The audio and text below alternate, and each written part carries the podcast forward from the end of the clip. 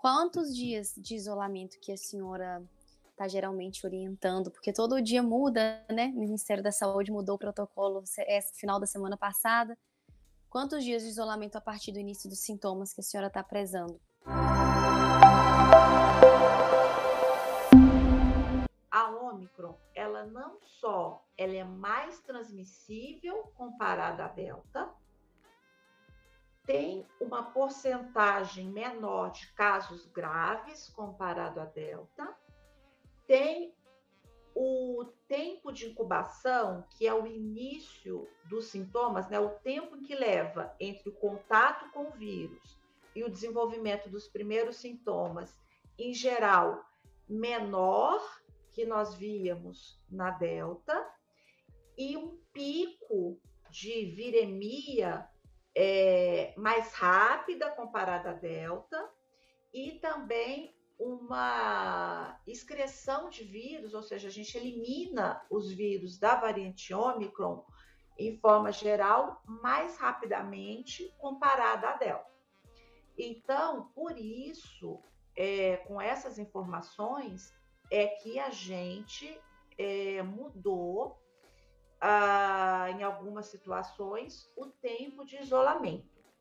Então, para se falar em isolamento, primeira coisa que a gente vai ver é se a pessoa está com sintomas ou se ela fez o diagnóstico estando assintomática, o que é muito comum quando se tem contato com alguém e aí você faz o teste para ver se está infectado, mas está sem sintoma nenhum.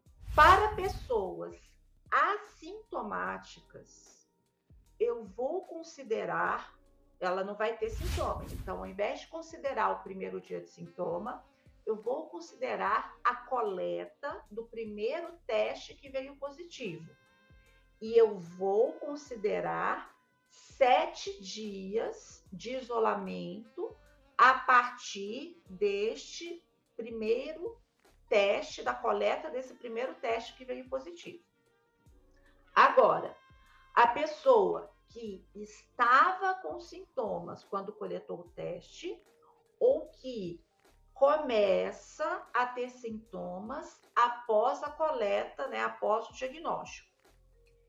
Se essa pessoa, quando ela fizer sete dias da coleta do primeiro teste positivo, se ela já estiver sem febre há pelo menos um dia, ou seja, aqueles quadros bem leve, que tem às vezes um ou dois dias de sintoma e já, e já acaba, eu vou considerar essa pessoa apta para sair do isolamento respiratório a partir do oitavo dia, ou seja, ela vai ficar sete dias em isolamento a contar da data do diagnóstico.